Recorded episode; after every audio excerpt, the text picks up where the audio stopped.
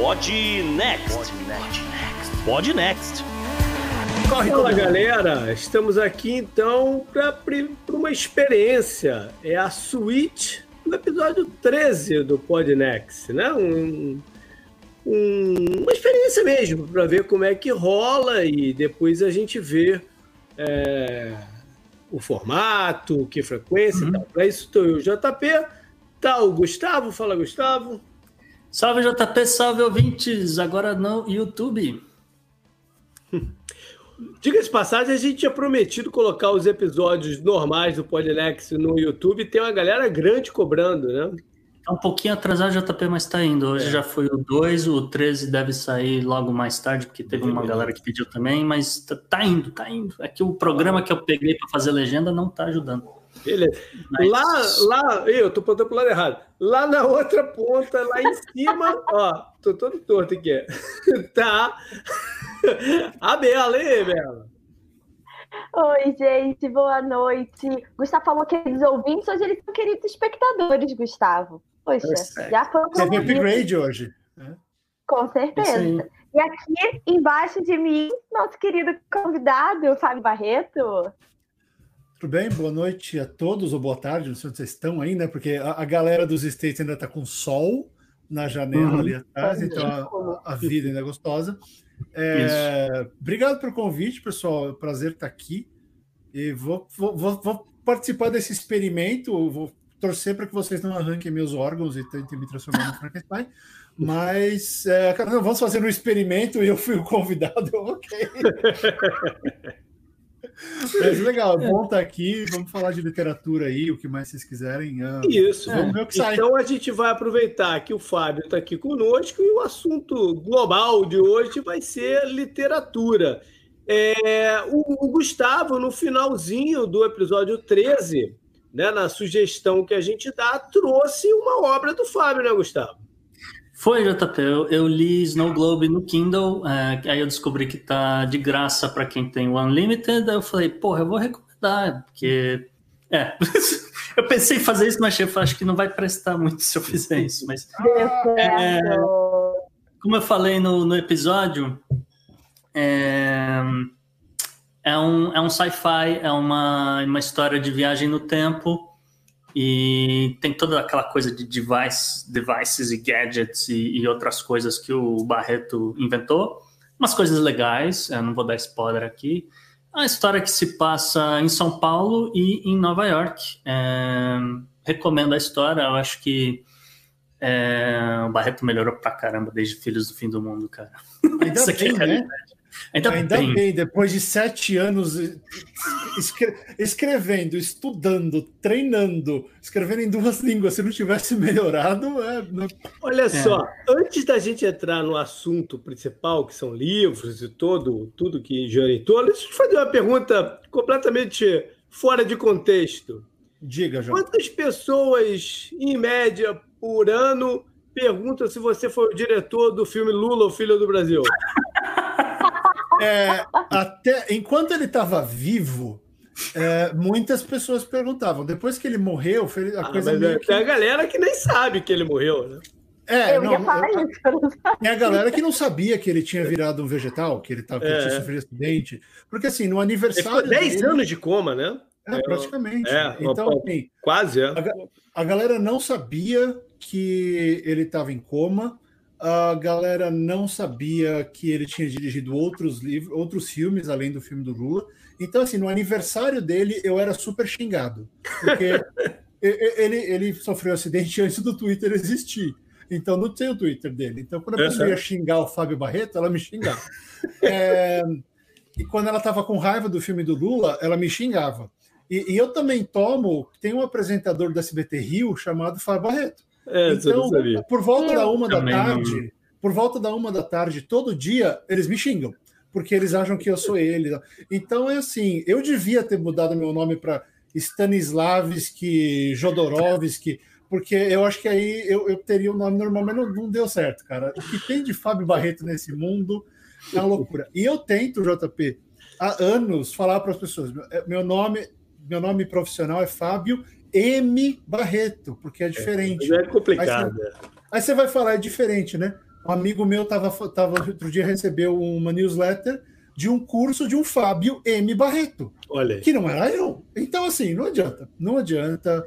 Não Tem que brinca. ser Fábio, é, Fábio Pato Donald Barreto, aí eu acho que não deve ter nenhum Fábio Pato Donald Barreto. Mas Ó, toda hora. Que, Toda hora. já que Fábio falou dos cursos, eu quero dizer que eu, eu me inscrevi para o curso do dia 21, hein, Fábio? Caprichem. Opa, aí, show de bola. Qual que é o curso do dia Qual? 21? Deixa eu ver. Ai, que escrita criativa. Ah, não, sabe o que acontece?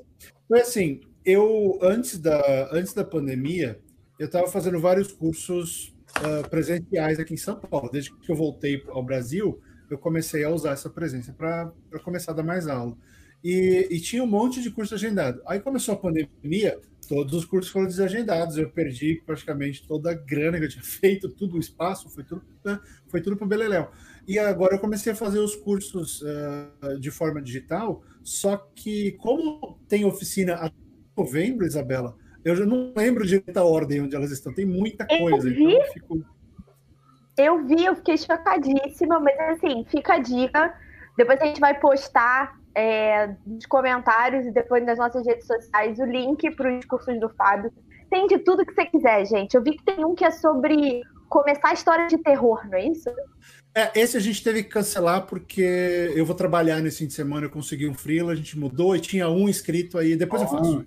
Mas eu quero fazer esse inscrito de terror porque é tão legal escrever terror e é um gênero tão acessível, um gênero que as pessoas tanto, tanto elas gostam tanto de ler e, e a gente tem, tem que qualificar melhor o escritor para conseguir dar aquele medinho, aquela sensação logo de cara.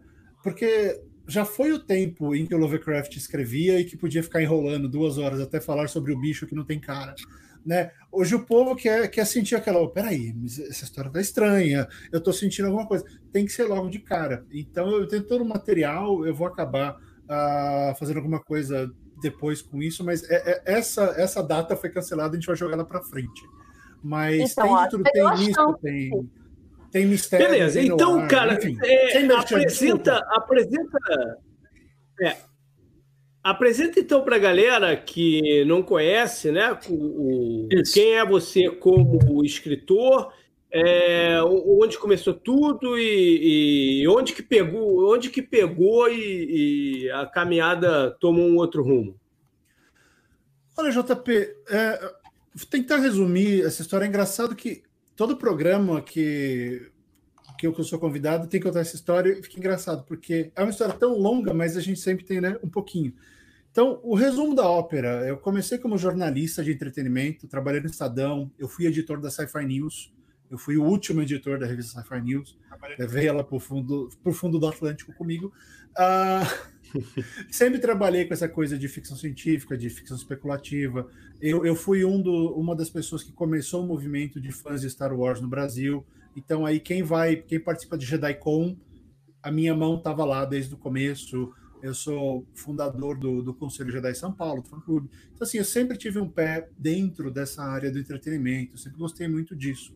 E depois de idas e vindas como assessor de imprensa, tal, Fui parar em Los Angeles como correspondente, fiquei 10 anos lá, trabalhando com, com, com entrevistas, falando com os famosos de manhã, uh, limpando, limpando o jardim do vizinho para ganhar um trocado de noite, esse tipo de coisa.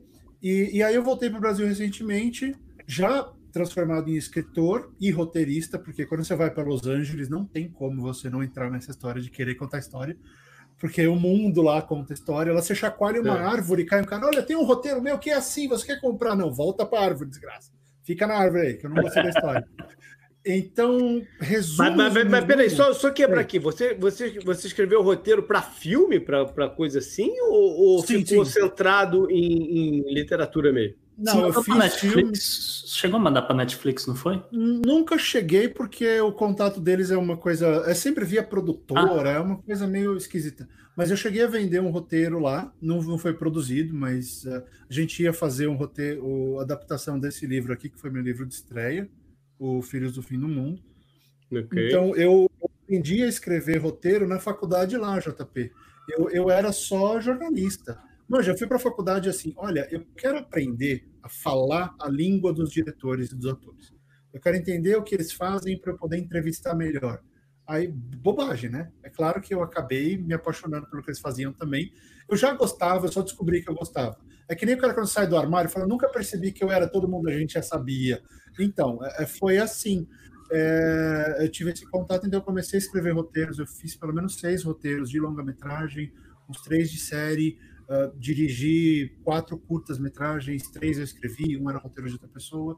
Então eu tive esse pezinho dentro do cinema durante. Olha só, então te confundir com o outro Fábio Barreiro, né, Barreto nem era tão absurdo assim, né? Não, tava ali, tava ali, tava ali. O problema é que só confundiam com um filme, né? Mas é isso, essa foi a história. Então, é, em 2015 eu fundei a minha plataforma de, de, de ensino de escrita criativa. Aquele momento não existia muita, muita gente dando aula de escrita. Uh, eu fui um dos primeiros, praticamente. A diferença é que eu sempre fiquei sozinho, fazendo tudo meio que em casa, né? E aí apareceu um monte de empresa, um monte de gente com mais grana. Tem, hoje tem estruturas de, de ensino à distância, de escrita criativa, e eu continuei meio que do mesmo jeito. Mas é, eu sempre eu gosto de passar para frente o que eu aprendi ao longo desses mais de 20 anos de carreira. Sabe, eu estou no jornalismo desde 96 é muito mais do que, do que a vida de muitos ouvintes ou espectadores nossos nesse momento. Sim, sim, sim. Ou seja, eu sou velho. É, tamo junto, tamo junto. Tamo junto. É o branco, ó. Eu, tô ficando branco. Só, só isso aqui não conta. Eu tô me sentindo mal. Você viu a postagem de hoje do Fiat Elba? Eu não lembro do Fiat Elba. Sério? Eu, não eu andei no Fiat Elba. A gente tinha um até 93. O Fiat Elba eu confundi. Meu pai nunca teve gravou, Quando a gente gravou o Nerdcast do Colo, eu confundi com o outro Fiat, o que explodia. Lembra o Fiat que explodia também? Era o, que explodia? Era o, era o tipo que, que tipo, ele explodia. Isso, tipo. É, não era o Elba, era o tipo. Mas olha só, então Fiat, você mim era Fiorino, era 147, aquela coisa. É. Você foi para Los Angeles e lá em Los Angeles você teve experiências múltiplas. É, múltiplas. O que, que, que, que foi uma sim, que a galera vai ficar louca você contar assim? Cara, eu acho que nada bate a, a entrevista do Harrison Ford. Ah, foi uma coisa uh. louca. Primeiro que na hora que pediram para fazer a entrevista, eu gelei, falei, pronto, vou entrevistar o Han Solo, eu vou, eu vou precisar de fraldas geriátricas naquele dia, porque não vai rolar. Vai ser difícil. Mas assim, lá era assim, eu recebi um e-mail falando, olha, tem uma entrevista. Era só assim, tem a entrevista, você tem interesse ou não? Como se eu fosse falar não, né? Eu não quero entrevistar o Harrison Ford. Eu quero entrevistar o padeiro da esquina. Uh, enfim, ah, nada contra o padeiro, mesmo porque não tem padeiro em Los Angeles, então não, não existia padeiro. É, pão francês não dava saudade. E agora dá saudade, porque não tem mais padaria, então não dá para comprar. Enfim, então você ficava naquela loucura de onde vai rolar a entrevista. E eu sempre torcia para ser perto porque eu morava relativamente perto da Paramount, perto da Disney, perto da Warner, então era mais fácil. Aí os caras, não, a entrevista vai ser em Santa Mônica, que é longe pra caramba. E eu não é. tinha carro, e eu não tinha carro. Então, você, podia, assim, você podia ter pedido para ele te passar lá e te pegar de avião. De avião, ele... eu ia falar. Olha, o histórico, de, o histórico de quedas dele, ele, ele pilota os dois. O histórico de quedas dele, eu não sei se eu pedia, não, viu? Você faz um esquema. Você faz um seguro de vida e fala: Não, por que você precisa? Não, é porque eu trabalho na profissão muito arriscada. É, ah, eu vou andar de helicóptero com o é arriscado. Então, assim, é, é, marcaram para Santa Mônica, que era longe, eu não tinha carro, isso foi antes da minha esposa e da minha, da minha única filha em, até então uh, irem para lá. E eu falei, como é que eu vou? Aí eu olhei no mapa, bom, tem que pegar três ônibus para Santa Mônica. Aí eu fui, só que a entrevista era, sei lá, oito e tinha que estar lá oito e meia da manhã. Eu, eu, saí, eu saí às seis, saí, madruguei, fui lá pro ponto, uma galera lá que tava indo pro, pra Labuta e eu indo entrevistar o cara. Eu, ok, vamos lá, vai rolar, vai ser bom, vai ser bom. eu cheguei lá, eu esqueci de tomar café, tava de fome, comi um pouco no hotel, fui pra entrevista. A entrevista foi maluca, foi insana. Rolaram umas tretas, porque tinha, tinha jornalista que não gostava de mim lá, do Brasil, então teve um lance de remanejamento de. Ah, era tipo uma coletiva. Era tipo uma coletiva, então, não era uma um a um. Então, tinha umas. Não, eram as mesas. Tinha Entendi. mesas e tinha um a um. Eu ia fazer as duas coisas. Entendi. Ah, só que, como deu essa treta toda e eu meio que tomei sem perceber, me botaram em duas mesas. Eu falei, ok, ganhei mais conteúdo. Fiz a entrevista, foi fantástico, a gente conversou bastante. Ele, ele respondeu todas as minhas perguntas com muito tempo, e nenhuma pergunta do cara que tinha sacaneado, que foi ótimo pro ego. Ah, mas o ponto não foi esse. Então, Harrison Ford, legal, entrevistei, show. Tem que voltar perguntou casa. ele, cara, Aí eu lembrei. Insiste nesse negócio de pilotar, bicho, que loucura, para com isso. Olha, o Harrison Ford tem fama de velho ranzinza. Só Ah, que tá se você perguntar as coisas certas, se você pergunta as coisas certas, ele fica feliz e conversa com você. O duro é que todo mundo pergunta de Han Solo, se foi É. bem antes de, do- do- dos novos Star Wars, foi, foi pro, foi pro último Indiana Jones. Foi pro, foi pro último Indiana Jones. Então, era aquele negócio, ele não queria falar mais de Han Solo, não tinha É. plano de fazer Han Solo. E todo mundo, Han Solo, Jorge Lucas, não sei o que, dá no saco, né? É. Quando você pergunta as coisas certas, ele, ele é uma pessoa inteligente, ele fala com você. Então, não perguntei ao piloto. E ele só tinha, ele não tinha caído a segunda vez ainda. Tinha sido só a primeira. ele Ainda, caiu abre depois. É, é. Porque Ainda. aquele pousou de avião no campo de golfe foi bem depois dessa entrevista. Então ele não tinha Ah. ainda tão fama de barbeiro. Né? Ah, então, assim, terminei de entrevistar, legal, empolgado, fanzão, fui dar um passeio na praia e lembrei: não tem comida em casa. Hum. Eu tava duro, era fim do mês, eu tinha gastado tudo com aluguel, escambau, não tinha nada. Falei, ok, tem comida no hotel. Eu voltei para a entrevista, para o lugar, e sempre tem muita comida nas Uhum. de, de, de, de cinema. Aí eu Famosos lá, quitutes. é, não, tinha comida mesmo, almoção. Ah, Aí eu olhei assim, tinha um monte de frango empanado. Eu olhei para os frangos, olhei para os guardanapos que estavam ali, de pano. Falei, ó, é agora. Eu sempre ia de mochila, peguei uns seis guardanapos de, de pano, enchi de frango, fiz uma trouxa, pus na mochila. Espero Eu você ter comi- comido no ônibus, porque você chegou em casa, cara. Eu comi o frango do Harrison Ford por uns quatro dias daquela semana. E deixa eu te perguntar, o que, o que, qual foi a maior tentação? Passar para ele alguma. Pa- em passar para ele por debaixo da mesa alguma memorabilia para ele assinar ou algum roteirinho para ele ler? Olha, JP, na verdade,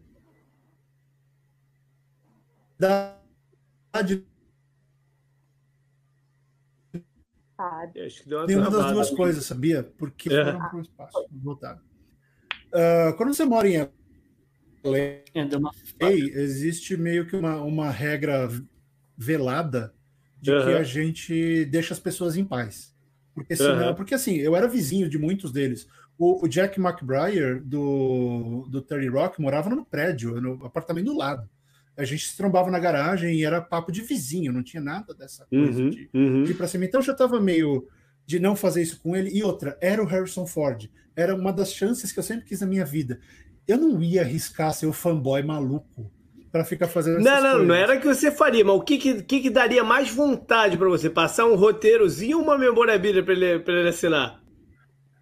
Seria o roteiro. Seria o roteiro. Roteiro, né? eu não ligo É. muito para assinatura. Eu não eu É, tenho também não. que assinar, mas não ligo muito. Então, assim, Mas mais. ajudar a pagar as contas, pô. Imagina. Uma memorabilia assinada pelo Harrison Ford, você não ia comer frango empanado no guardanapo nunca mais. Mas pensa assim, existe uma existe o valor da coisa assinada e, e existe a realidade que é há alguém disposto a pagar pela coisa assinada. Então a coisa assinada não necessariamente significa grana, né? Então, Eu tenho muito amigo que tem fortunas em material assinado e nunca consegue vender nada. Então, né, uma coisa ou outra. Mas eu acho que seria um roteiro, porque aí seria a chance de trabalhar com ele e tal. Pô, seria muito legal dirigir o Han Solo. Não, Harrison Ford. Ah, Agora deixa eu te perguntar, muita coisa que você escreve é em inglês, né? Você, você já foi. Isso foi depois de ir para morar em Los Angeles? Já era uma, uma parada que você fazia mesmo? Como é que foi isso? Não, rolou por causa de, de, de estar lá, JP. Uhum. É, eu escrevia mais em português. Eu não queria ser escritor, nunca tive esse sonho, nunca quis ser roteirista. Aconteceu porque eu fui para a faculdade em inglês e o material tinha que ser feito em inglês. Aí você meio que condiciona a sua mente. Bom, na minha cabeça hoje, eu vou escrever roteiro de cinema, esse roteiro de cinema sai em inglês. eu tenho que falar, não, peraí, esse aqui é português, deixa eu arrumar, deixa eu, deixa eu mudar a língua e, e coloco. Porque eu não consigo traduzir as minhas próprias coisas. Ou eu faço direto numa língua ou direto na outra. Eu odeio me traduzir porque eu tenho que refazer tudo. É, é outra voz, é outra Uhum. mentalidade, é outro jeito de trabalhar. Então, ir fazer faculdade em Los Angeles influenciou muito nessa questão de essa voz narrativa, ela acabou saindo mais em inglês. Tanto que o Gustavo estava brincando, né, falou né, do Filho do Fim do Mundo, muita gente fala que é como se eu tivesse escrito um filme em formato de livro, porque tem uma influência muito grande dessa carga do roteiro, dessa estrutura. É, eu, eu destaquei o, o seu trabalho no Snow Globe como um- uma coisa mais sci-fi, fantasy, etc. Mas eu acho que o, o seu forte assim é o drama da história, né? É o, é o que está acontecendo, não necessariamente Snow Globe, mas principalmente em Filhos, é o drama da, de tudo aquilo que está girando em torno é, do acontecimento. Que acho, não sei se, se a gente pode dar spoiler, mas, mas enfim. É, é, é, enfim, é, é, um- eu co- cogitei falar, mas eu acho que não vou falar. Acontece um monte de coisa e tem um bebê pronto para nascer, então tem todo esse drama é, é, do pai, da primeira viagem, o cara tá, tá né, tocando a vida, fazendo as coisas, etc. E, e, enfim, tem todo esse drama, né? Como é que ele se relaciona com a esposa e tal, e o trabalho dele e tal, e também tem muita coisa sua ali, é, da- acho que da, da sua vida pessoal, etc. É, mas Snow, Snow Globe eu achei que eu senti que você puxou um pouquinho mais pro sci-fi fantasy, ficou bem melhor, ficou bem mais legal. Não que tenha algum problema em escrever drama, etc. Mas eu senti uma vibe mais sci-fi nesse último livro seu. Ok. Fala, Isa, você queria perguntar alguma coisa? Eu te senti assim, olhando. Eu quero falar, eu É, eu quero ia- falar. Não, antes tinha uma história pra contar de Los Angeles.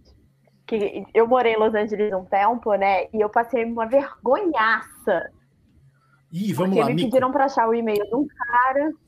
Pediram pra achar o e-mail do cara, que era basicamente impossível. Ninguém tinha conseguido. É, eu dei o azar que eu precisava fazer isso durante o feriado judaico, que metade de Los Angeles fecha, né? Uhum. Então, deu problema. E aí eu consegui, tipo, achar o e-mail do cara. E quando eu mandei a mensagem, em vez de eu mandar Mr., eu escrevi Mrs. sem querer.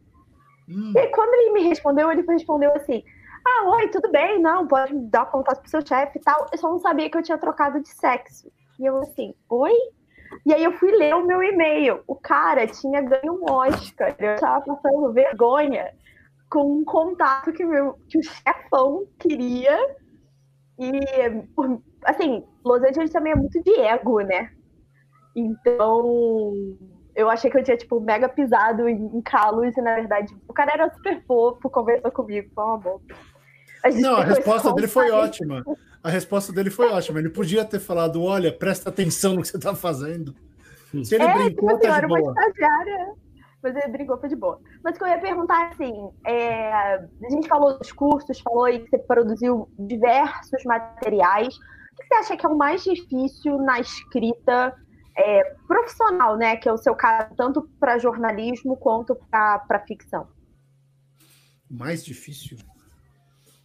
Desafiador, então, se não for mais difícil. É, É, a, gente, acho que a gente tem que responder a pergunta dentro do contexto do momento, né? Não adianta, o que era difícil quando eu comecei a carreira, ou não existe mais, ou já mudou. Vamos pensar no agora. Ah, eu sempre fui forte no, no jornalismo de entretenimento. Então, que é o que a gente chama. O pessoal fala que nem é jornalismo de verdade, que é o jornalismo de elevador, que é aquela ideia do ah, é só para jogar a conversa fora e tal. Acho que o importante é você saber qual é o, qual, qual é o papel do assunto que você toca, sabe? Vocês têm o podcast de vocês, vocês têm que entender bem qual é qual é o objetivo desse meio, qual é a, a- o, o que é importante aqui. O importante no, no entretenimento tem aquela coisa, você está sendo um jornalista ali para puxar o saco de alguém e para tentar ser famosinho, ou você está sendo um jornalista, um jornalista de entretenimento para passar aquela ideia, para passar aquele conceito para a cabeça de alguém. Então, acho que é entender o seu papel. uh, eu não sei como as faculdades de, de, cine, de cinema, de, de roteiro, de jornalismo hoje estão um, ensinando a respeito disso, mas eu acho que a gente está muito reativo, a gente está muito em cima do ego, que você falou de Los Angeles, mas o ego está no entretenimento como um todo. Então a gente tem que saber se, se excluir. Olha, existe a minha opinião e existe o produto que eu estou tratando. Então, esse acho que é o mais difícil, entender o seu papel. Você tem que saber o seu papel como escritor, você tem que saber o seu papel como diretor, como roteirista, como tudo. E, e o entretenimento, ele, ele, eu acho que ele mistura muitas coisas. Eu vejo escritor que quer escrever pela honra de escrever. Do outro lado tem o cara que quer escrever para pagar as contas. Do outro quer escrever porque escrever é lindo. Tem um cara que eu conheço que ele escreve para arrumar mulher. Ele fala, ele escreve e vai para academia. O Instagram dele são os livros dele, fotos dele na academia. O objetivo dele é arrumar alguém. E eu falo, ok, eu, vou, eu, não concordo, mas se funciona para ele, mas acho que esse é o ponto, é se identificar como qual é a sua função, o que, que você está fazendo aqui, por que você está fazendo o que você faz. Uh, e o resto é técnica, sabe? É, mas se entender como, como um profissional da área é muito importante hoje, porque eu acho que as identidades se diluíram, elas ficaram mais confusas, elas estão um pouco mais distantes. Então, acho que essa conseguir chegar nessa identidade, é, eu acho que é a coisa mais difícil. Demora para se, se entender como profissional. JP passa essa dica da, de escrever para pegar a mulher por Rex. É, ele, ele não, não precisa, isso? não. Ele não precisa, não.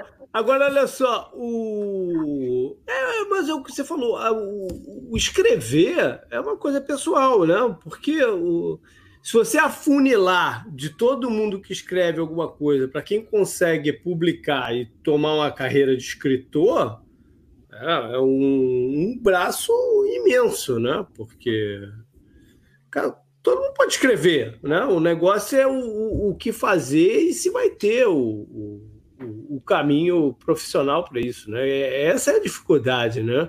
A promoção do que você está fazendo é, é um, tem um monte de fatores aí envolvidos, né? Para você conseguir transformar o, tá, o, o, teu, o teu, a tua escrita num produto, né? Isso é uma outra, é uma outra história, né? Ah, é, e, e tem toda uma discussão em cima do fato de chamar um livro de produto. A gente tem uh, muita uhum. gente que, que, é reticente a isso. Ah, não, mas o livro é, é uma coisa meio que sacrossanta, não sei o quê. Não, mas o livro é um produto. Na hora que eu vou lá, claro, eu passo, né? sei lá, um ano escrevendo isso aqui, imprime, a editora faz todo o trabalho, vai para a gráfica, ele vai ser vendido na loja, ele, ele é, é um lógico. produto. É. Ele pode até ser tratado com uma certa reverência e tudo, mas é, quem lê é leitor, mas também uhum. é consumidor. Claro. É. Então, a gente não pode também ficar com essa coisa de tentar uh, blindar as pessoas e não falar nada a respeito de, de, do fato que nós somos consumidores. Então, o, o, o, profissional da escrita, independente de qual for, ele tem que entender o, o consumidor, o leitor final, né, o, o, público final, como consumidor, como, como ele vai consumir, o que ele vai consumir, e a coisa mais importante, do que ele precisa dentro uhum. daquele produto que está sendo feito. Não adianta nada você escrever o texto mais legal do mundo, sei lá, hoje, sobre um poema do Bocage, que não tem nada a ver com o momento atual. Qual é a razão daquilo ali existir? Ela não vai conectar com ninguém. Ela não tem um consumidor nesse momento. Ela pode ter uhum. daqui 10 anos, daqui 3 meses. Mas nesse momento, se você não estiver falando algo relativo àquilo que está nos afetando, você não vai ser consumido. Não é verdade. Lógico e... que e quais são os canais de promoção que existe hoje para um jovem escritor que está começando lá, escrevendo o que ele acha que vai ser o seu primeiro livro, vai ser um best-seller? Qual é o canal de, pro, de, de, de promoção, de encaminhamento disso? É, o JP está interessado porque ele tem um livro aí de 750 páginas é. que ah. tirar do, do, computador, então dá, ajuda ele, Barre, dá umas dicas. Aliás, o, aliás o, o Cancer Jack falou que terminou o livro dele de Vikings hoje, né? Finalmente. ele de começou antes de mim, ele começou antes de mim e acho que acabou, né? Beleza. Ô, JP, essa, essa é meio que a pergunta de um milhão de jujubas, porque uhum. assim, canais existem aos montes você pode considerar cada rede social como um canal. Você tem uh, promoções que você pode fazer com perfis, com booktubers, com, com tudo. Uh, então, os canais eles estão abertos para todo mundo. a dificuldade não é achar os canais. Então você pode colocar o livro na Amazon e fazer a e colocar e, e fazer um anúncio na Amazon.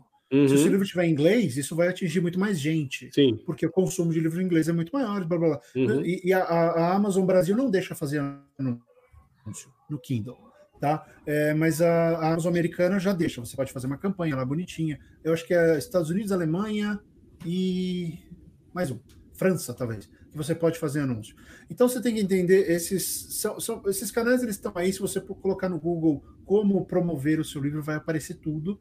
Eles são ali duro entender quem tem melhor condição de, de fazer uso desse seu livro, sabe? E dependendo uhum. do, do gênero, do público-alvo, dependendo do tipo de livro, você vai ter que usar uma estratégia diferente, um tipo de canal diferente e falar com um público diferente.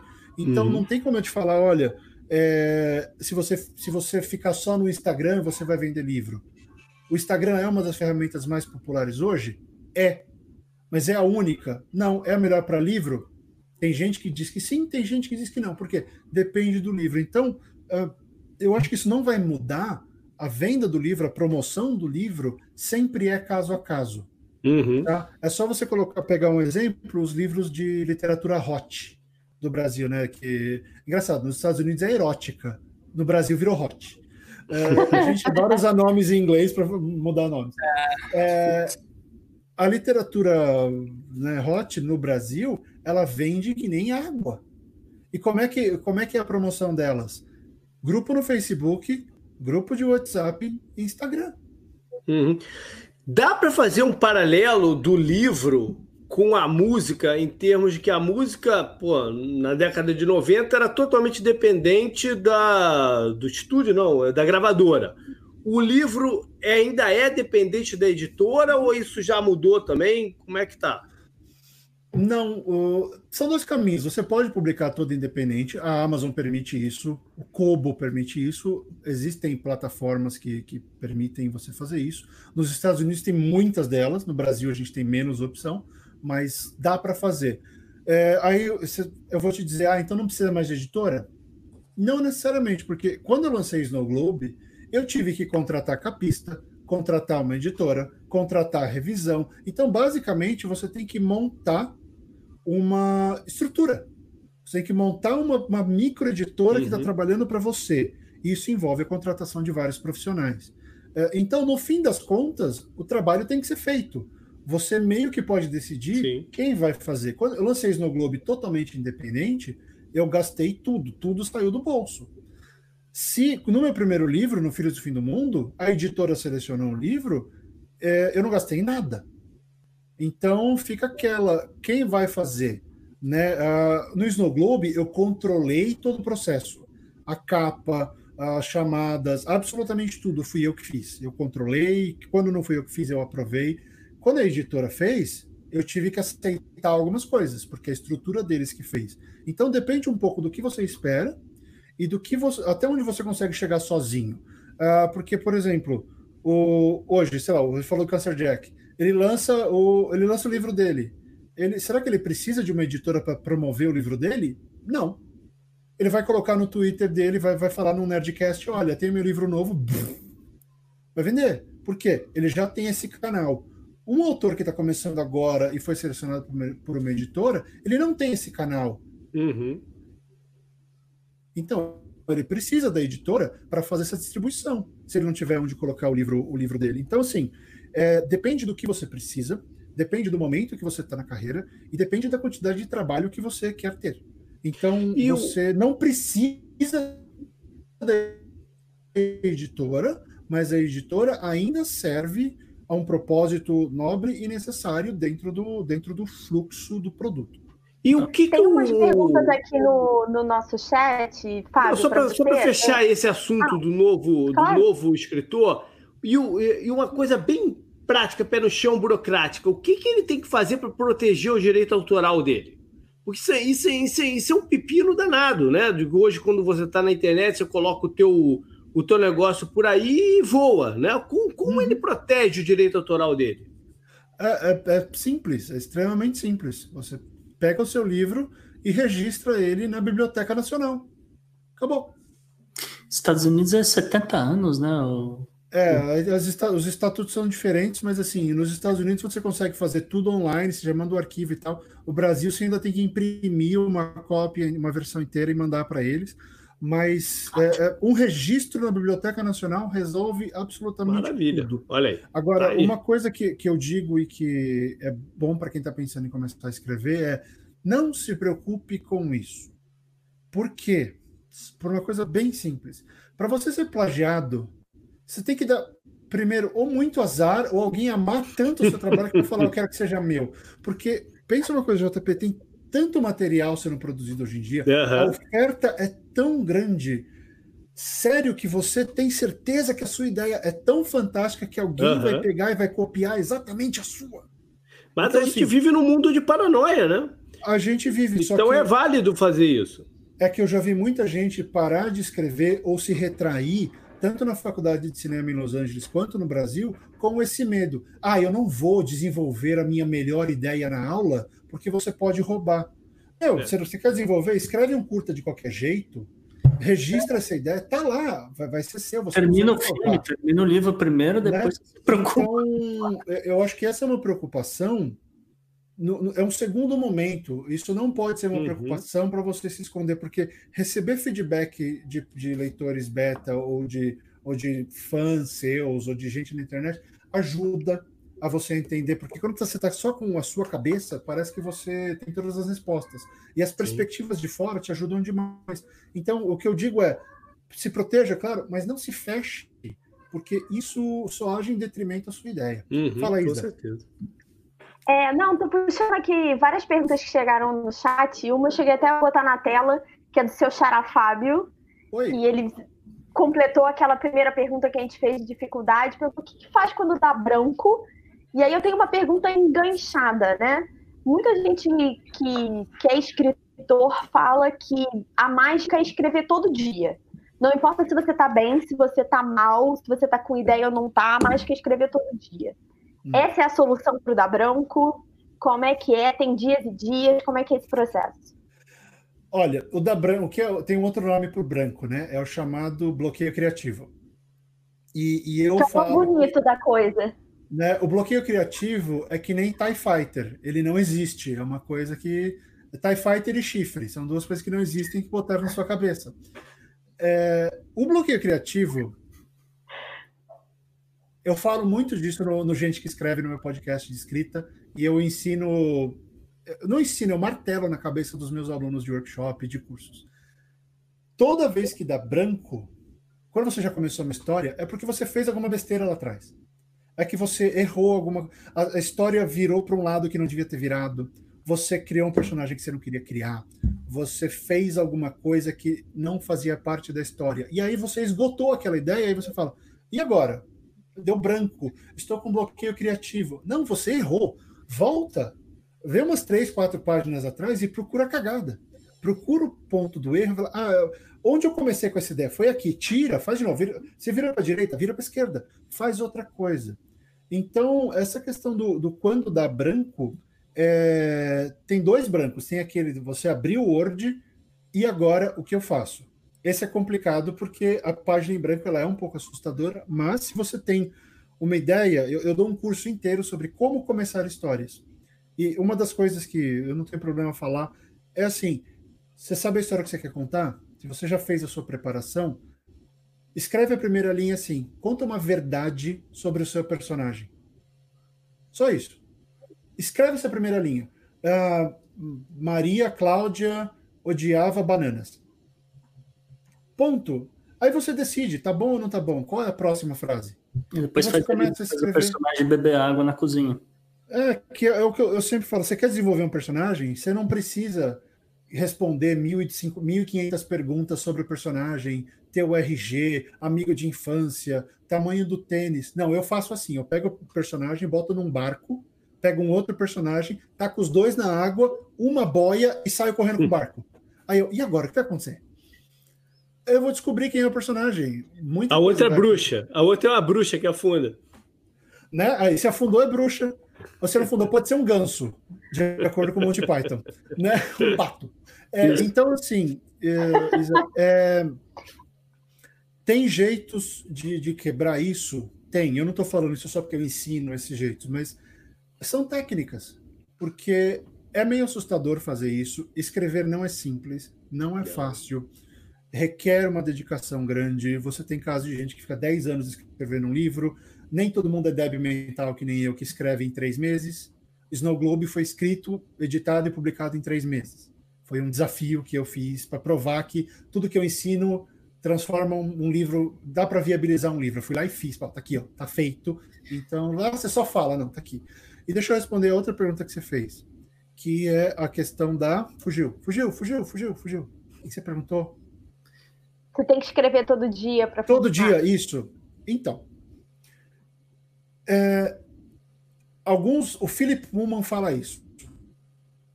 Stephen King. Que todo mundo tem que escrever todo dia. Porque a gente. O King também, você é um escritor profissional e tal. Só que, vamos, vamos ser sinceros, quando o King morava em cima da lavanderia e não sei o quê, ele, ele ainda não tinha, aí no começo ainda não tinha os filhos, ainda tinha tempo. Quando você está novo, isso é possível. Não, isso é viável. Você pode pegar e separar uma hora. É, é o ideal fazer isso. É ideal todo dia. Se me perguntar quantas palavras eu escrevi hoje, eu vou te falar nenhuma. Eu não escrevi. Hoje eu passei o dia inteiro lavando louça, fazendo coisa na casa, cuidando do filho. Eu fiquei meio tonto uma hora aqui, tomei um remédio, fiquei ali quietinho. Não escrevi nada. Isso faz de mim menos escritor do que outra pessoa? Não, porque tem dia que eu vou, eu vou escrever 7 mil palavras num dia. Então, você tem que encontrar um ritmo que dê vazão ao que você pode fazer. Quando o pessoal faz um, um dos. O meu primeiro curso, que eu dei em 2015, o Conte, é, um dos projetos é: você vai escrever um primeiro rascunho em quatro meses. Eu falo, você tem que escrever aí umas 1.800, entre 1.500 e 1.800 palavras por dia. Pega uma hora, duas horas, todo dia e faz. Eu funciono com períodos compactos. Olha, eu vou pegar fazer isso por dois meses. Eu não consigo pegar e fazer isso Você todo dia. Você é o, é o anti-Martin. Quem não é anti-Martin, né?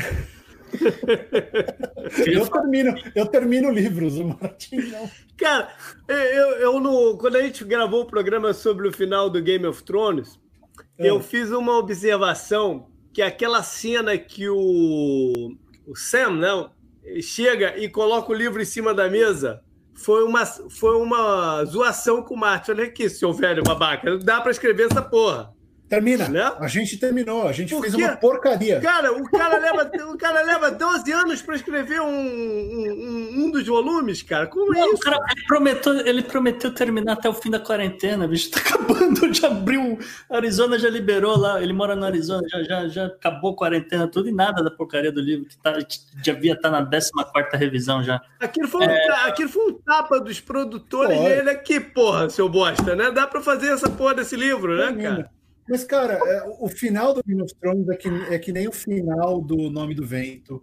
É, são produtos que têm uma pressão muito grande, são produtos que têm que resolver muita coisa, e, e a vida acontece, né? É. Dá uma olhada no que esses autores fizeram nesse meio tempo, enquanto eles não terminaram os vídeos que a gente quer. Ah, então, eu acho, que, eu acho que são escolhas que os caras fazem. Eu não sou defensor do Martin para nada, mas Velho, eu, eu Ó, eu tenho que criticar, hein? Eu não li Game of Thrones, mas eu vou ter que criticar, porque aqui, quem tá vendo aqui assim, não sei se dá pra ver, meu Deus, fica difícil aqui, ó, é a minha coleção de Harry Potter, tá? J.K. Rowling sofreu tanta pressão quanto o Martin para terminar de escrever e ela terminou de escrever. Então, assim, ela dá para terminar. É. Ela enlouqueceu. Ela enlouqueceu, mas o final é muito bom. Então, assim, não tem desculpa.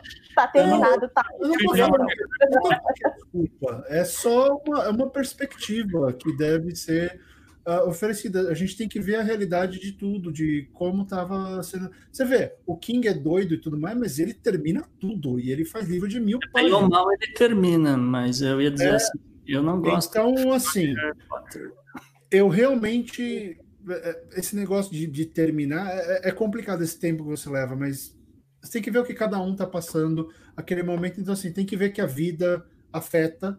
E, e a vida aconteceu, e sei lá, é torcer para sair ficar bom. Agora, o que não pode é que nem o que o Felipe Castilho passa, por exemplo, de todo dia chega no Twitter dele: cadê a continuação da Ordem Vermelha? Ele, cara, o livro não é meu, o livro, os direitos são do Omelete, você tem que falar com eles. Se eles não mandarem ele fazer, não faz, porque ele é um autor, né? Ele, ele, ele, faz, ele criou o universo, mas os direitos são dos caras. Então, o, o fã, que eu vou chamar de fã babaca nesse momento, ele precisa entender o lado do autor.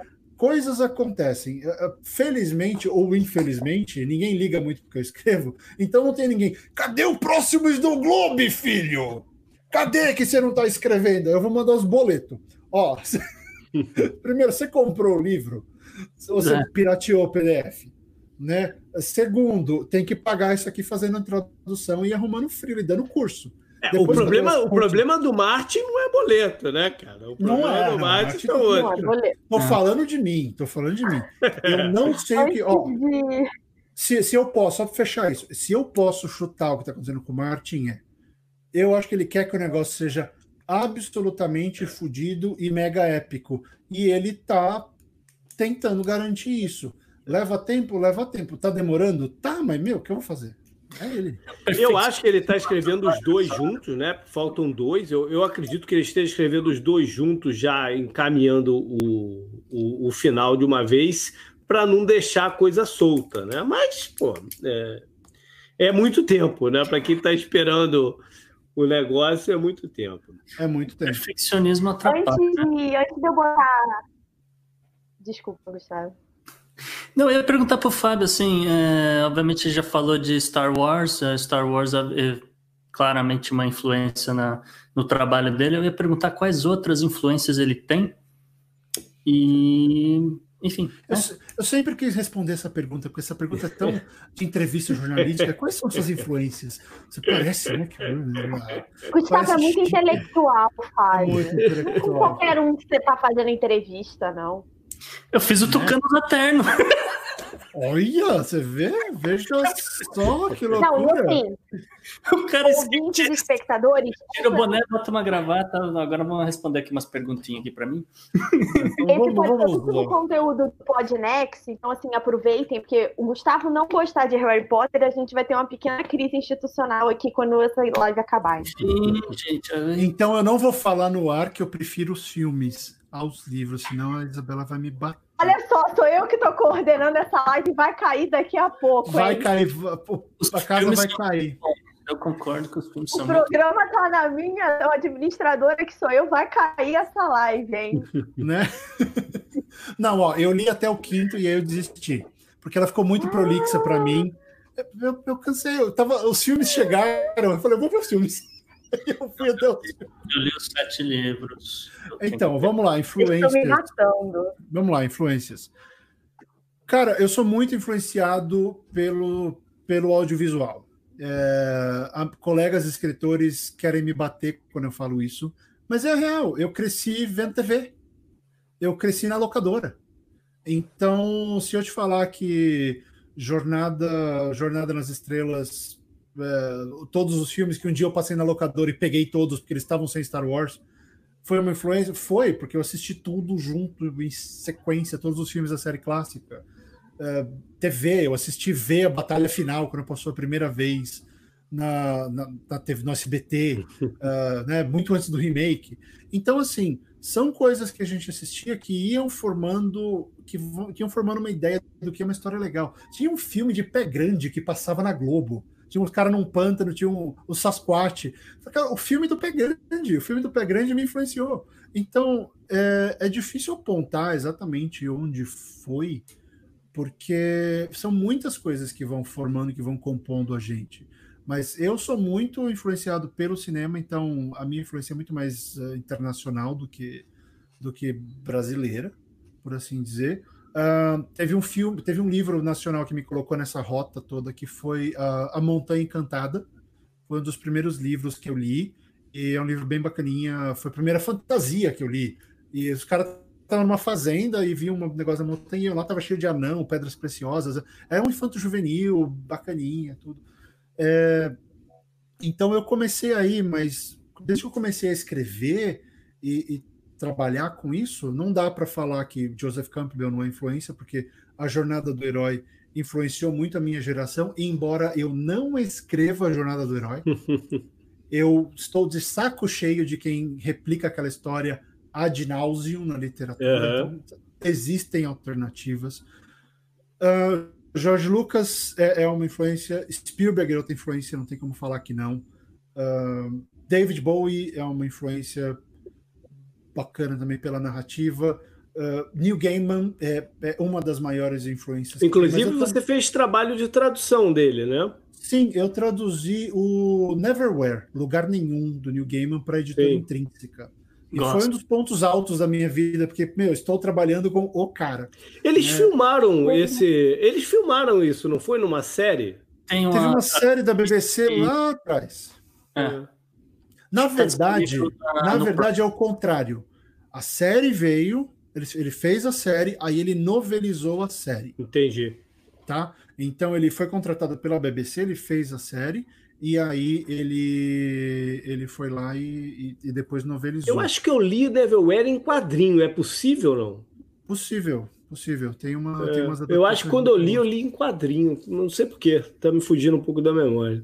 Então eu entrevistei ele algumas vezes, a gente chegou a ter alguns contatos profissionais, mas o, o auge mesmo foi essa essa uh, essa tradução. E só para falar de Neverwhere, está tá adaptado para tudo. É, eu, eu ouvi há uns anos, tem no Audible, uma, um radiodrama, né, uma novelização em áudio da BBC, que é bem legal, com o James McAvoy no elenco. É bem bacana. Então, é um mundo muito rico. É. O mundo da Londres de baixo. Não, seria legal disponível no, na Amazon Prime, eu estava, não sei. Mas eu lembro de ter, eu lembro de ter passado assim, falar, ah, tá disponível de novo. Fala, Isa. Tem uma pergunta aqui nos comentários que eu quero saber a resposta. Hum. É, é, normal, é do Dark, perguntando se é normal o escritor ter uma visão do livro como um todo desde o início do trabalho. Então, você precisa saber onde o livro vai terminar quando começar a escrever, não? Boa pergunta, Fabiana. Darks, Dark, gosto do nome, Darks. É, e normalmente, quando a pessoa fala boa pergunta, é que ela quer pensar na resposta, tá? é, aprendam isso, é uma, é uma técnica. Depende da pessoa. Nós costumamos dizer que existem dois tipos de escritores. Tem o escritor jardineiro, que é aquele que começa a escrever e vê onde vai parar. E tem o escritor engenheiro. Por que jardineiro? Porque ele planta e vê o que cresce. Ah, ele okay. coloca a sementinha, vai ficar jogando água, ele não sabe se vai sair uma, um, um, um, um jatobá ou um morango. Então ele não sabe, ele vai descobrindo. Processo isso. Ele é um e... péssimo jardineiro, né? Porque jardineiros em geral sabem o que eles estão plantando, mas ok. É, é, é, é o que se usa. e você tem o engenheiro, que é aquele que desenvolve tudo e sabe tudo que quer saber, que, que quer falar. Eu eu gosto de ter três coisas quando eu vou escrever uma história.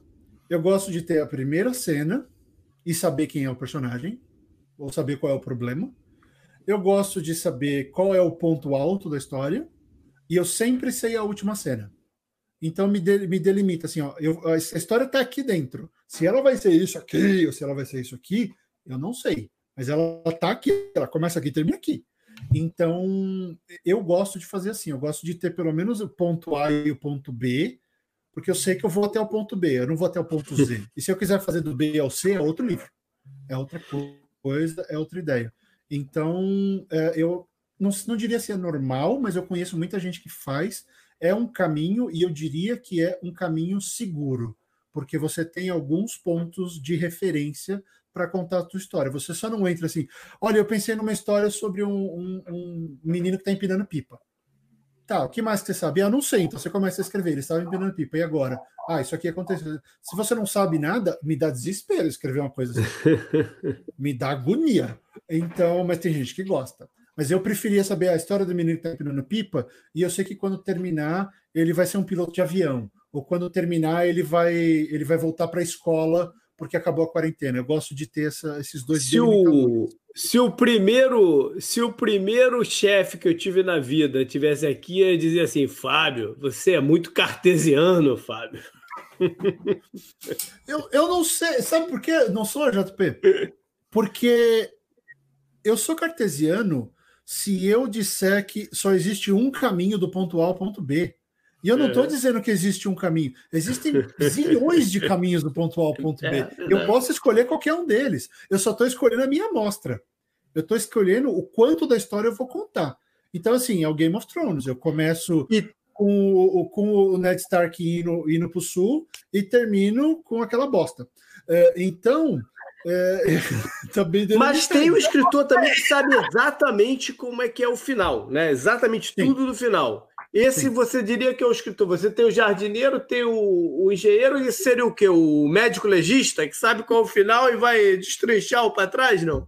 Adorei, eu acho que sim, Boa, seria né? o médico legista. É. Ele, ok, você morreu assim, vamos descobrir o que aconteceu. Ah, você comeu, você comeu um filé ontem, você estava com alguém porque tem vestígios de atividade sexual, blá, blá, blá, blá, blá, e você começou essa história. É, é, o Sherlock ao contrário, né? É, uhum. é isso aí. O Fábio é que nem eu.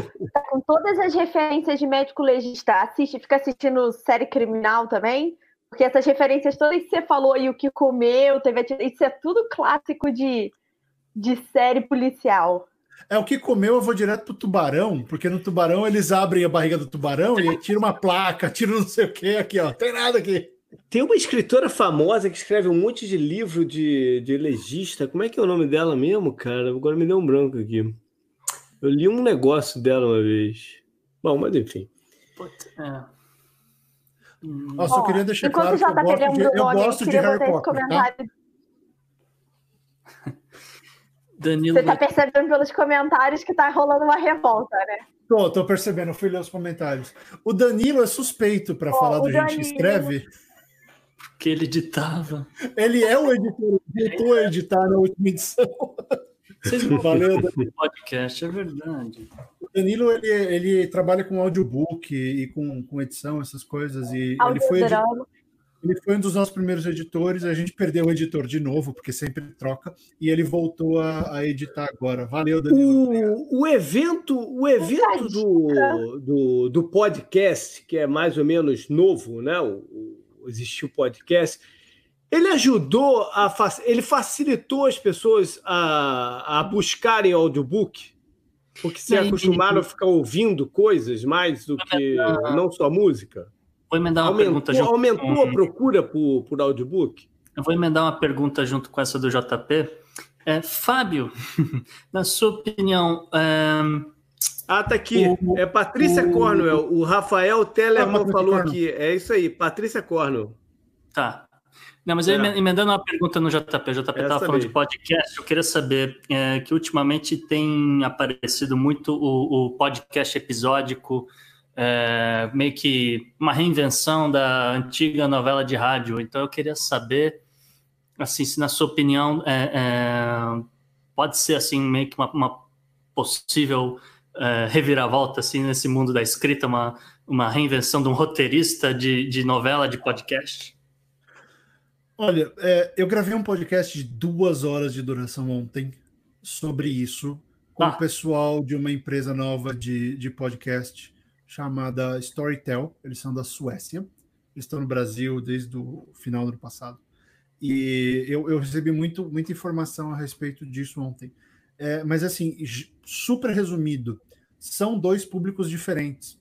A gente tem que parar de entender, de achar que o leitor de livro físico é o mesmo de livro digital e que é o, que é o ouvinte de podcast e o ouvinte de audiobook.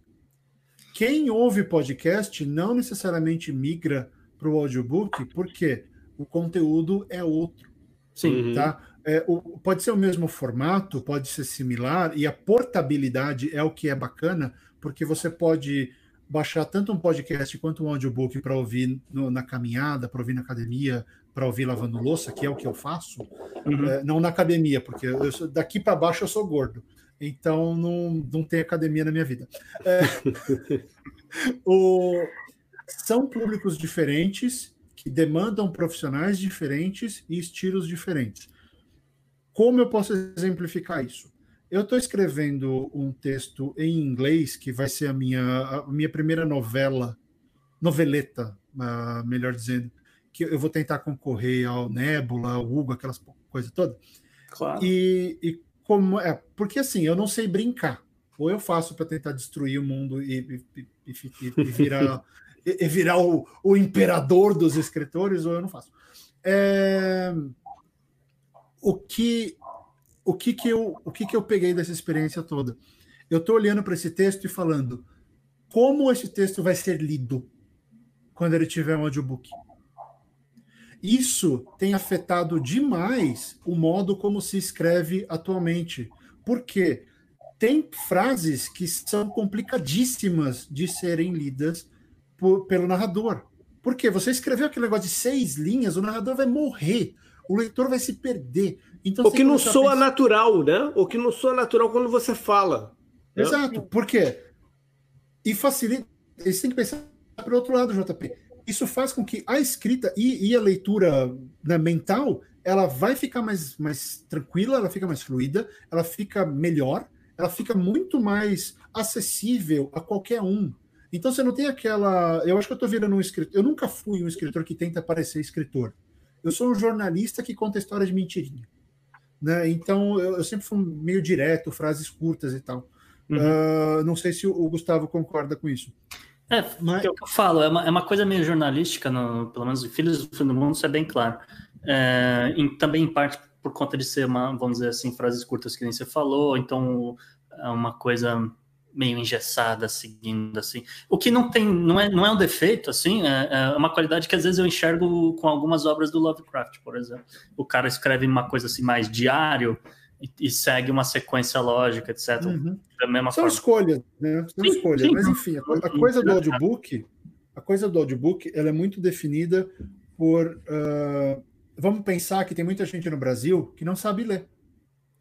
Então, se você pega e coloca um audiobook acessível para essa pessoa, essa pessoa pode consumir história, ela pode começar a consumir história, coisa que ela nunca fez.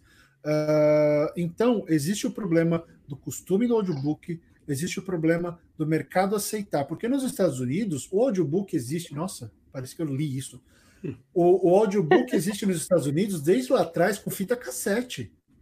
Uhum. Você começa, pega, pega livro do Stephen King, que, que é mais que o personagem é mais antigo, aquele vendedor ambulante, o cara tinha audiobook. Ouvi, uhum. ele, eu, eu via livro no carro, ele não, o rádio ficava mudando de estação, muito antes do CD, blá, blá, blá. É, o audiobook ele fazia ele fazia isso, então já existe essa tradição de consumir audiobook. O Brasil nunca teve essa tradição. A gente tá Tem uma agora. última observação aqui também Observe. da Calista Jubilee que eu acho interessante. Por acaso eu bati o olho aqui. Ela falou: amo podcast e me perco no audiobook existe um problema de concentração no audiobook, que é diferente do, do, do podcast. Porque no podcast são as pessoas conversando ali, você está acostumado a ouvir pessoas conversando. Você não está acostumado a ver pessoas te narrando é, uma parada. Tem um problema de concentração pro, pro, pro audiobook, na minha opinião. Tem. Uh, Oi, Calista, tudo bem? É, eu, eu não consigo. Assim, eu acho que vai de cada um eu não consigo nem ouvir podcast e nem ouvir audiobook se eu estou fazendo outra coisa. É. Consigo dirigir, porque é super mecânico e automático. Mas se eu estou escrevendo, eu não consigo ter vozes na minha cabeça. Uh, se, se eu estou lavando, se eu estou conversando com alguém, eu não consigo ter outra voz. Eu não consigo fazer nada sem alguém falando. Quando eu ouço o audiobook, quando eu estou andando para o escritório, quando eu estou lavando louça, quando eu estou aspirando a casa, quando eu estou fazendo alguma coisa mecânica, aí eu consigo ouvir. Então, Bacana. eu acho que vem de cada um tentar achar essa, é, esse formato, esse jeito de fazer. Para mim, exige uma concentração muito grande. Exige, exige muita concentração. Legal. Galera, acho que a gente está estourando aí, né? Como é, que, como é que a gente encerra isso? Como é que é a experiência de encerrar isso aqui? Pô, até o Tucano oh, eu quero deixar. Tucano apareceu aqui. Olha. Eu queria deixar uma última pergunta que está aqui no nosso, nos nossos comentários. E antes de fechar, eu ia pedir para todo mundo deixar, em homenagem à nossa live falando sobre livros, um livro de recomendação. Então, rapidinho, Fábio Guilherme deixou essa pergunta sobre organização na hora de escrever. O que, que você acha? Então, é assim, Guilherme. Ter tudo na memória não existe. É um, texto curto, um continho, uma coisa pequena, até dá para fazer de memória. Qualquer coisa maior que isso, você vai esquecer. Então a gente anota tudo nesse outline, que é esse esqueleto, essa estrutura da história. Então a gente coloca cena por cena, a primeira cena é essa, segunda cena é essa, acontece isso, acontece isso. Um resuminho, sabe? Uh, sei lá, vamos pegar hum, Harry Potter. Primeira cena, o, o, o Dumbledore e a McGonagall estão, elas, eles chegam numa ruazinha, tal, tal, tal, as luzes apagam. Segunda cena, um bebê é colocado na porta de uma casa. Terceira cena, duas pessoas abrem a porta e babá. Você tem que pensar como se fosse um filme. Então você vai e coloca, faz esse encadeamento de ideias, sabendo tudo o que você quer contar, se você quiser fazer essa estrutura. Bom, então vamos, vamos fazer o que a Bela falou da a, a recomendação final e depois, Fábio, deixa teu recado aí para a galera. Eu vou começar então dizendo o seguinte: é, tem muita coisa legal é, sendo lançada, muito escritor jovem que fala a nossa linguagem, que fala né, na, de uma forma muito fácil para a gente, mas a gente não pode esquecer de clássicos que são importantes para para nos dar uma, um embasamento de como, como, como chegou até, até hoje. E eu ando muito voltado aqui com coisas de espionagem, então eu vou sugerir um que eu li há muitos anos atrás, John Le Carré, The Spy Who Came From The Cold. Isso aqui é um clássico de espionagem. É numa linguagem que você vai achar ultrapassada e o escambau, mas é uma puta de uma história para quem quer testar audiobook, tem vários John Le Carré de audiobook, é, então vai ser um pouco mais fácil de acompanhar. Meu primeiro audiobook foi o John Le Carré, foi uma experiência ótima. Olha, Gustavo, vai lá, Gustavo. É, eu acabei de começar a ler é, Win Bigley, do Scott Adams, e lá, se você ler o livro, você vai entender por que, que o Trump tem grandes chances de ser reeleito. É só isso que eu tenho a dizer. Obrigada pela Olha, depressão, Gustavo. Né? Puta merda. Tá muito Olha, difícil alguém... ser amiga do Gustavo nessa live hoje, cara. Tá é. alguém, falou, alguém falou no chat que o problema era abrir a porta, e era. Se eu abro a porta, entra mais Wi-Fi. É patético. É patético isso. Então a porta está aberta. Uh, enfim. Tudo bem. Eu posso recomendar é... um? Claro. Pode, eu, claro. Eu quero recomendar o, o Scythe, do Neil Schusterman. Ele foi lançado no Brasil. É, é uma série infanto-juvenil, mas que não parece que é YA, é muito bem escrito para adultos e jovens. Tem uma temática muito legal sobre morte, sobre o que fazer, um, sobre o que fazer. É, é, a ideia é uma é uma civilização, é a humanidade num ponto em que ninguém mais morre. Só que esses caras, os hum. ceifadores, chama ceifador em português. Os ceifadores, eles escolhem pessoas para matar, porque a sociedade tem que se tem que se controle da população. Se, é, tem que ter um controle e tal. Então eu acho bacana, saiu em português, muito legal, Scythe do Neil Schusterman. E você, Bel? Eu vou terminar com simplesmente um dos meus livros favoritos de todos os tempos. A porta fica aberta entre os babies também, né? É o Eric. ah, esse é o Eric. E aí? Oi, Eric. Say hi. Good evening. Ah! Agora.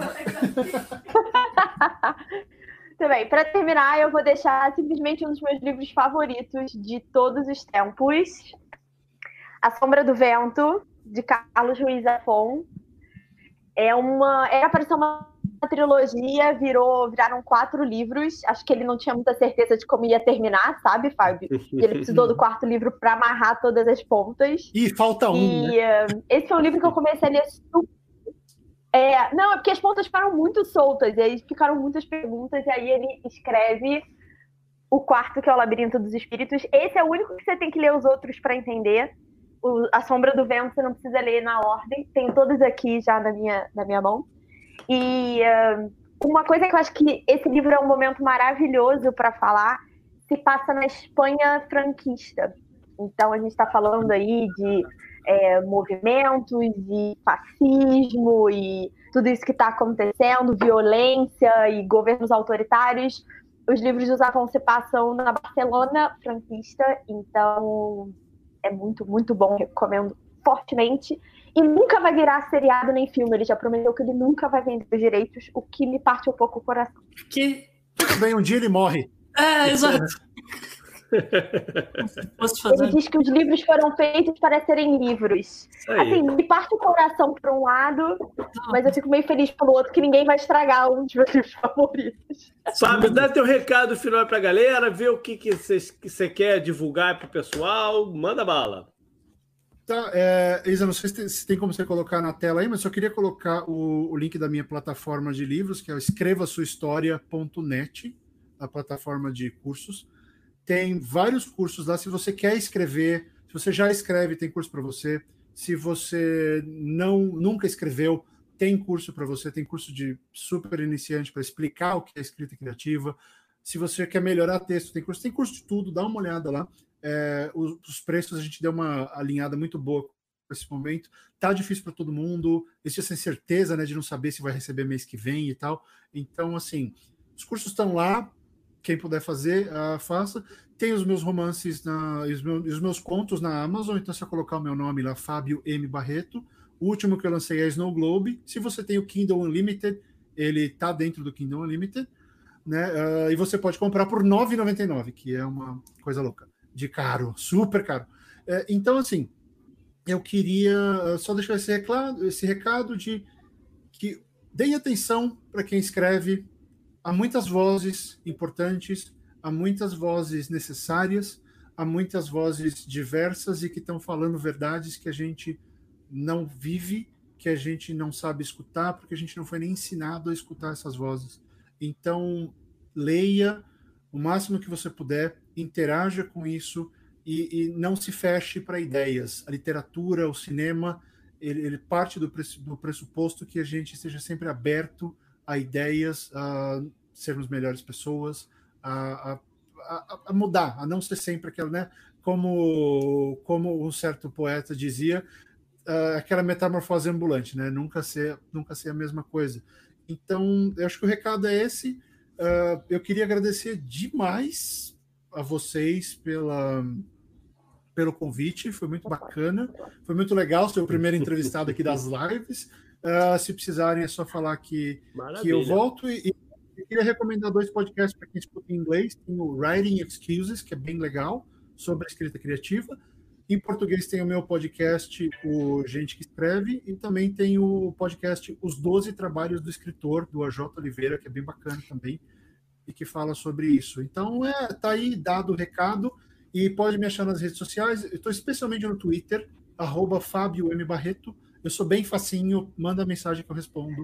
Uh, e, não é o, e, não, e não é o cineasta. Valeu, é, galera. Olha só. É, manda para a gente, então, o seu, seus feedback. comentários, né, o feedback do que você achou, como a gente deve é, moldar essa, essa forma de comunicação no futuro. É, Mais não, alguma coisa? Não, só queria dizer assim para as pessoas que assim, hoje foi a primeira live, etc. A gente está testando esse formato novo também. A princípio, é, é, não, não, a gente ainda não sabe a regularidade que a gente vai conseguir se reunir para estar tá conversando dessa forma com vocês. Ah, mas é sim uma, uma coisa que a gente pretende continuar explorando no futuro. É, principalmente se a gente conseguir alinhar com um convidado bacana que nem o Fábio. Aí. E é isso aí. Fala com a gente nas redes sociais. Na volta a leitura de e-mails, eu tenho um bocado de e-mail para a gente ler. no episódio passado com o Tucano não tinha condições. É isso aí, beleza. Deixem comentários de vocês nas nossas redes sociais, tanto no vídeo aqui, Twitter e no Instagram, no arroba o Podnex. O Podnex. Maravilha, valeu. valeu Beijo, gente. gente. Até sábado. Beijo, Fortaleza. Amo vocês. Boa noite, gente. Tchau.